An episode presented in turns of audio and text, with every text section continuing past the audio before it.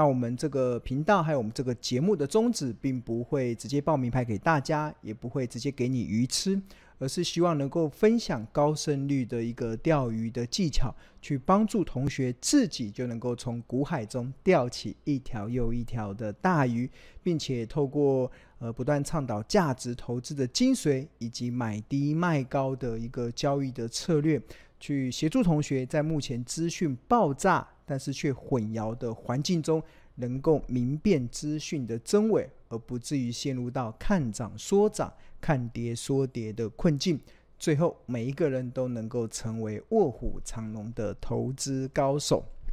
哈哈，最近这个一个礼拜大家开心吗？哇，我相信如果你有长期追踪我们频道的用户跟的订户的话，应该会蛮开心的。对啊，真的。呃，行情确实有，虽然整个的台股啦，从呃今年七月三十一号的高点，然后我记得好像是一万七千四百五十几点，然后一路的回落到前呃八月多的时候，好像回跌了超过将近一千两百点。但是在这样子的一个呃台股回马枪的过程啊，那一方面我认为其实是一个很正常，因为我们从六月二十七号以来就不断的在提醒大家，其实呃台股已经涨到了天花板，它需要一点时间来。呃，整理来稍微休息一下，就好比我们在爬山的过程嘛。我一直在形容，就是呃，大家在追求这个财富自由的一个过程中，就好比你在爬这个呃财富圣母峰的这个过程。那庆隆自诩自诩为这个雪巴人，我会透过我的经验，也许可以帮助你少走一点冤枉路。不过山还是得自己爬。那我这个雪巴人的工作，其实就是协助大家少走一点冤枉路，或者是遇到天有不测风云的时候，那可能就进退有一些依据嘛。那当然，这个是我们在追求财富、攻顶财富圣母峰的过程中，我自诩我自己的一个角色。那当然，如果回到台股啦，台股这一波在在重新回到多头的这个架构的过程中啊。真的在短线上，其实已经从去年的十月份的一万两千六百多点，已经涨到了一万七千四百点。在短线涨这么多的情况之下，本来就该要需要休息了。就像我们在爬山的过程，我们很难一口气攻顶嘛。那盘到半山腰的时候，一定要休息一下。那这个休息的时间，我从六月二十七号以来，就从各个角度来看呢，其实。呃，少则三个月，长则可能需要半年，甚至我不排除需要一年的时间，来去呃化解这个台股这个在天花板这个位置的一个解套的卖压。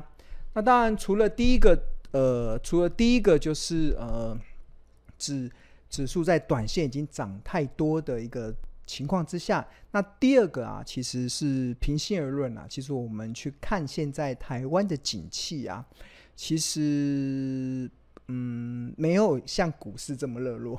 这是一个蛮现实的一个问题啦。那我们通常我们在观察台湾的景气啊，或在观察台湾的经济啊，是好还是不好啊？其实我们会去看这个，呃，国发会它每个月都会公布这个景气对策信号，还有这个分数。那这个是全球独 独家。的去呃综合台湾经济的一个独家指标，那这个景气对策灯号啊，它有很多的组成的要素，比如说它会看股价指数，因为有一些经济学家认为，其实呃股价是经股市是经济的领先指标，股市是经济的橱窗，所以我们这个景气对策信号跟分数，其实也会有一个在衡量的标准中，会把股价指数纳进去。那出租啊，还会看这个货币的供给量，还会看工业生产的一些指数，另外还会看制造业的一个销售的状况，另外还会看制造业目前的呃等制造业目前的一个好跟坏，另外还会看就业的市场如何，还会看海关的出口值，另外还会去看这个机械及电机设备的进口值，最后还有一个是批发零售跟。呃，餐饮业的一个营业额，那这个有这么多的指标啊，其实都是为了去综合的去反映台湾目前经济的好跟坏。那景气对策灯号啊，它有分为五个灯号，第一个是蓝灯，代表的是景气的谷呃谷底，景气呃不好。然后第二是黄蓝灯，这个是代表可能景气从谷底开始翻扬。那中间这叫绿灯，代表景气可能相对的平稳。那另外还有黄红灯，代表景气开始热了，然后红灯代表景气开始很热络。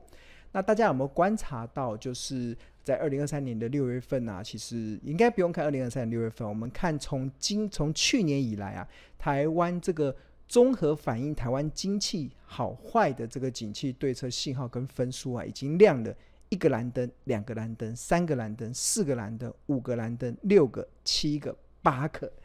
已经。截至六月的时候，已经亮了六个蓝灯了。那这个这些的指标啊，除了股价指数稍微在绿灯，除了这个就业就就业的市场在绿灯之外，那其余的全部都是代表谷底的蓝灯。所以从这张表里面啊，其实应该可以显示出来，其实呃，目前啊，说真的，整个呃景气其实是。没有很好的一个状况了，对啊。那在这样子的情况之下，在股票的投资啊，为什么能够维持一个相对绿灯？相较于其他的制造业，相较于其他的出口，相较于其他的机械业，相较于其他的餐饮、零售、批发业而言，会维持一个比较好一点的状况啊？其实关键其实就来自于我们台股啊。本身其实是有 AI 护体的，就是我们台湾重要的成分股啊，其实都跟 AI 其实有蛮大的关联。不管是我们看第一大的成分股的台积电，第二大成分股的这个呃红海。甚至像台达电、广达这些，呃，英业达或者是伟创这这这今年以来股价涨翻天的这些标的啊，基本上都是台股重量重量级的全值股。所以在这样的情况之下，台股台湾出现了一个蛮特殊的状况啊，其实就是我们整体的经济的表现，嗯，其实是不没有很好。我们从我们的这个景气对策灯号亮蓝灯，其实就可以感受到这个景气的状况没有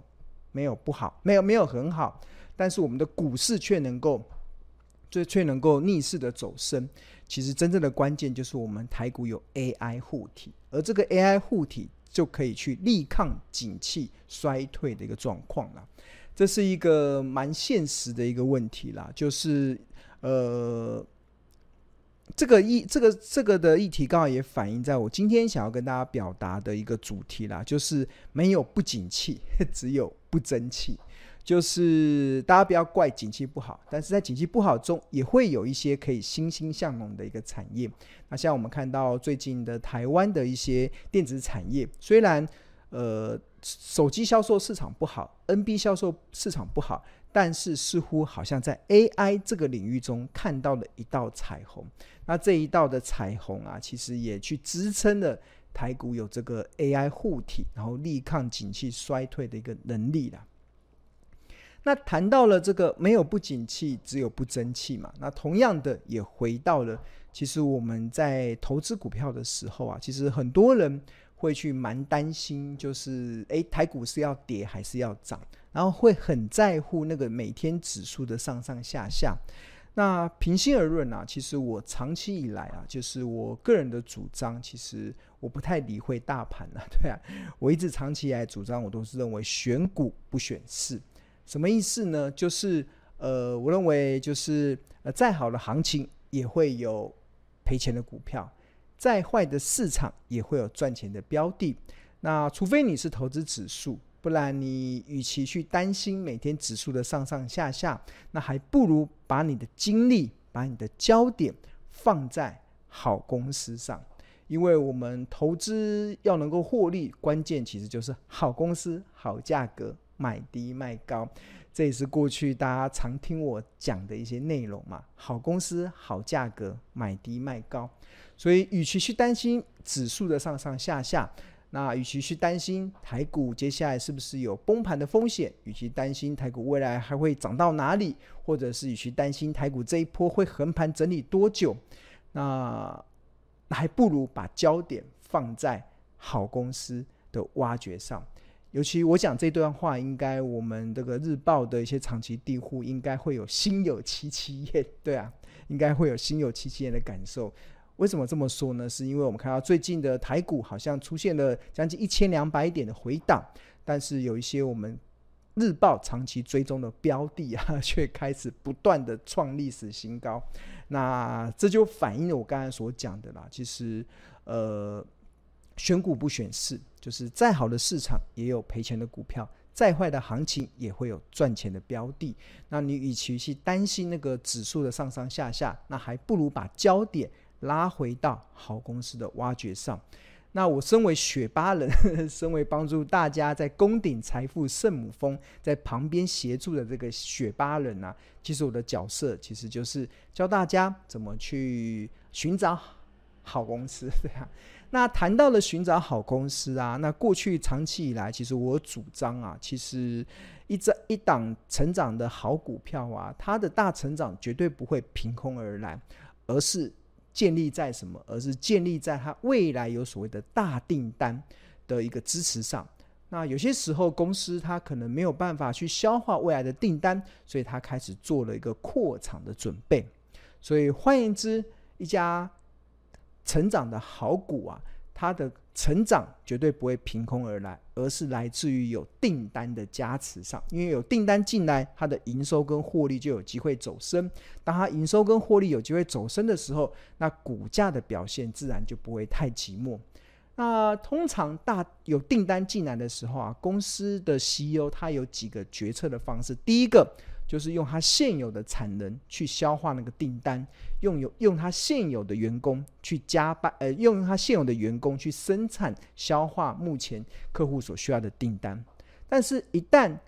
公司的老板、公司的 CEO、公司的总经理发现他现有的产能不足以去应付未来的大订单的时候，那他们会做什么决定？他们会做，那我就决定要扩建我的厂房。那当我扩建厂房的时候，就表示我有新的机器设备可以去应应未来的订单的需求。所以公司做扩建新厂房或者是扩建新产能的这个动作啊，常常是庆农在挖掘成长好股的一个重要的一个脉络。那谈到了这个啊，我举例说明好了。那在呃举例说明好，就是呃。这边有一档是二四四九，是半导体的这个测试公司。那晶圆电子，那这张图是它二零一一年到二零二二年的资本支出的一览。然后蓝色的这个柱状啊，是它每一年的资本支出。那红色的这个曲线啊，就是它当年度的资本支出占它股本的比例到多少。那举例来说，像在二零二二年的时候，它的资本支出是九十九亿，占股本比例是来到八十二 percent。二零二一年资本支出是一百三十六亿，占股本比例是一百一十一趴。那二零二零年资本支出是一百零八亿，占股本比例是八十九趴。那二零一九年资本支出是一百一十五亿，占股本比例是九十四趴。那通常这个数字啊，要如何的去搭上这个所谓的大扩厂的定义？大扩厂，因为大扩厂代表它会有大订单嘛。那有这个大订单，有这个大扩扩。有这大扩厂，才能够支持公司未来一个大成长。那通常这个大扩厂，庆农的定义就是，呃，当年度的资本支出占它的股本超过八成以上，我们就可以看到这家公司的 CEO 有想要带领这家公司成长的企图。那公司 CEO 有想要带领公司成长的企图，那这是一个好事。那接下来这个就是要看客观的条件。能不能满足 CEO 他主观想要带领公司成长的企图的要件？所以这个缺一不可啦。好，那谈到的这个晶圆电子啊，我想要想来帮大家导读这个呃这个《投资家日报》，那想导读二零二三年三月二十八号的《投资家日报》。那我们《投资家日报》是在商周集团的 Smart 致富月刊所发行的。那我们的 slogan 叫做“聪明抓趋势，投资看日报”。那一至十四就代表了这一天的日报一共有十四页，这是第一页。那其中第一页，我们在《投资家观点》中啊，庆农就开始。在检视，就是具备二零二三年成长标股，二零二三年是今年哦，二零二三年成长标股的时候啊，那就是二零二一年资本支出占股本比率超过八十二趴的孔戴名单。那第一档气农想要追踪的就是半导体测试的金源电子二四四九。那这张图就是金源电子二零一一年到二零二二年资本支出的一览。那基本上追踪过去十二年京元电子资本支出的状况，主要可分为三个阶段。第一个叫做资本支出的平稳期，那二零一零年到二零一三年大致维持在每年三十七亿到四十八亿的规模，占股本比例约在三十七到四十八 percent 之间。那第二个叫资本支出的成长期。那虽然二零一七年有短暂下降到四十九点一亿元，不过大致在二零一四年到二零一八年这段期间，每年的资本支出的规模已经成长到六十七亿元到八十九亿元，占股本的比率上升到五十八 percent 到六十九 percent 的水准。那第三个是资本支出的爆发期。那二零一九年以后，金元电子的资本支出明显呈现大幅上升的趋势。二零一九年达一百一十五亿，占股本比例九十四趴；二零二零年达一百零八点五亿，占股本比例八十九趴；二零二一年跳升到一百三十六点二亿，占股本比率上升到一百一十一趴；二零二二年虽然下降到九十九点九亿，但占股本的比例仍然有达到八十二 percent 的水准，不仅连续四年符合大扩厂的定义，更展现 CEO 想要带领公司大成长的企图。那这个其实就是庆农在挖掘这个呃成长好股的一个非常重要的一个一个从财报的角度去呃去去找到一些成长股的一些蛛丝马迹，所以我在二零二三年的三月二十八号的日报中啊，其实就提供了这样子的一个观点。那我们看一下近期金元电子的股价的表现，确实让我们的订户真的是呃没有太过的失望啊，对，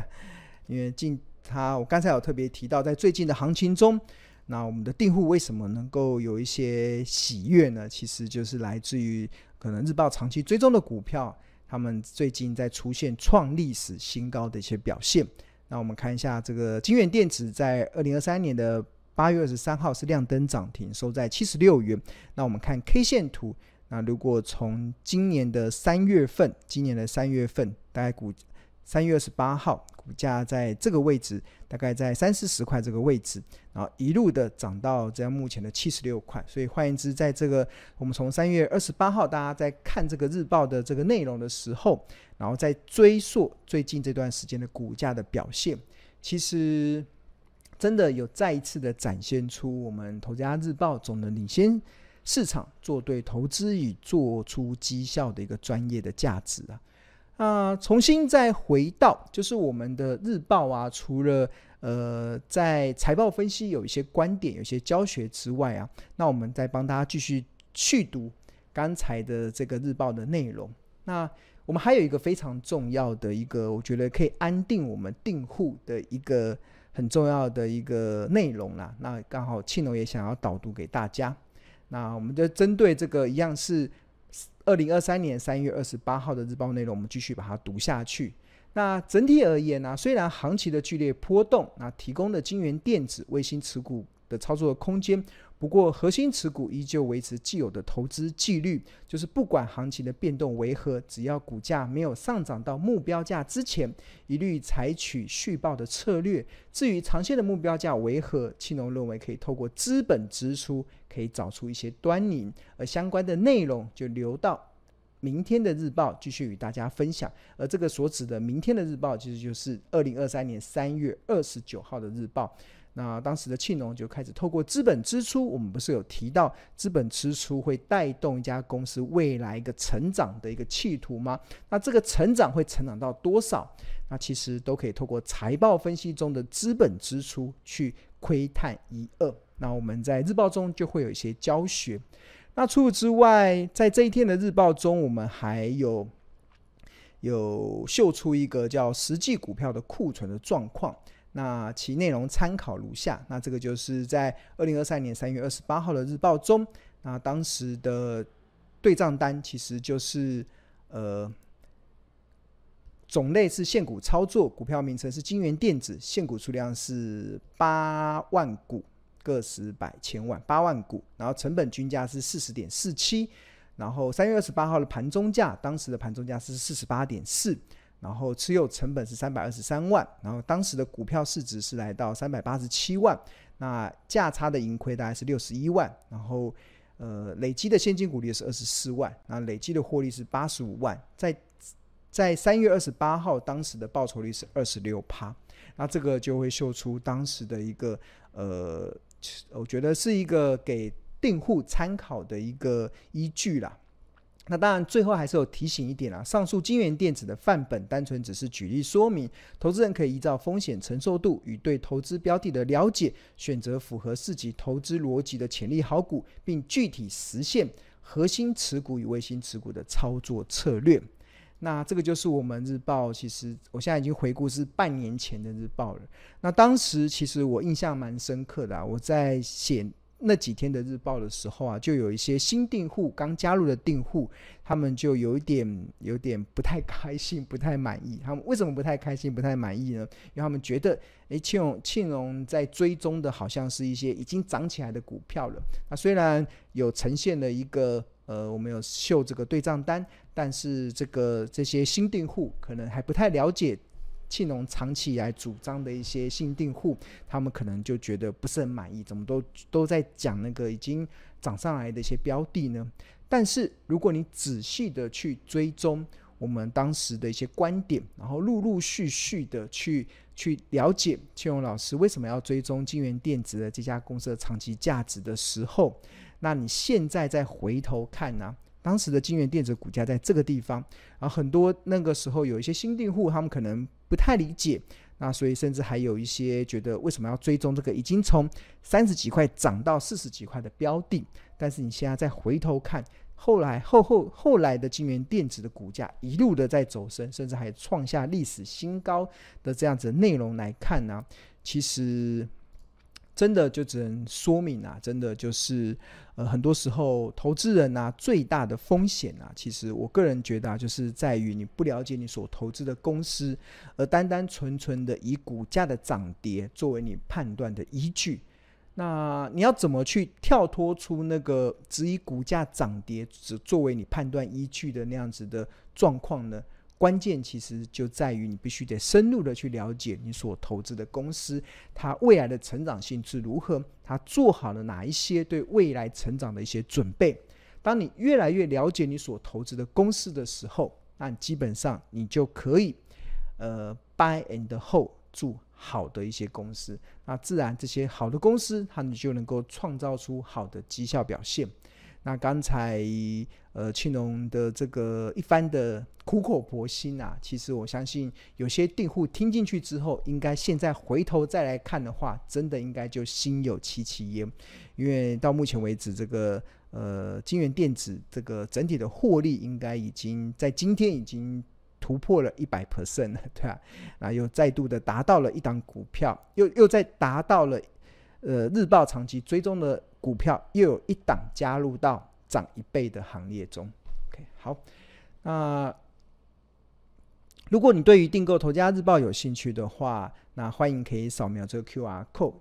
呃，连接到这个订购网页。那我们《投家日报》真的非常的物超所值，每份其实只要四十块。那除了扫描这 QR code 可以进入到订购网页之外，你也可以在上班时间拨打订购专线零二二五一零八八八八，我们会有亲切的客服去协助你办去订购《投资家日报》。那我们投资家日报每天有四大核心，有包含投资家观点，有包含的企业动态，包含的入门教学跟口袋名单。那刚才庆荣在讲这个呃，比如说投资家观点的时候，我们有讲谈到这个京元电子的这个资本支出的状况。那因为它有一些财报分析的内容，所以我们就会有一些入门教学。那也是希望能够帮助，如即使你是股市新手，也可以很快的入手。那甚至我认为，即使你是股市的老手，那我们相信，我们是这一份这个提供非常扎实的一些基本面研究的这份日报，那相信也可以帮助你聪明抓取一次。那最后，很多我们的用户都发现，原来投资只需要看日报就好。好，那现在订购两百四十份的《投家日报》，还可以享有四大好礼呢。那除了第一个价格优惠，每份只要四十元之外，另外还可以免费的回看五天的日报，另外还可以加。免费的加入日报的专属的赖群，啊，除此之外还可以免费的获得 AI 护底台股出大运讲座的线上观看权限，可无限次观看六十天。啊这个优惠只到九月三十号，所以请同学尽情的把握了。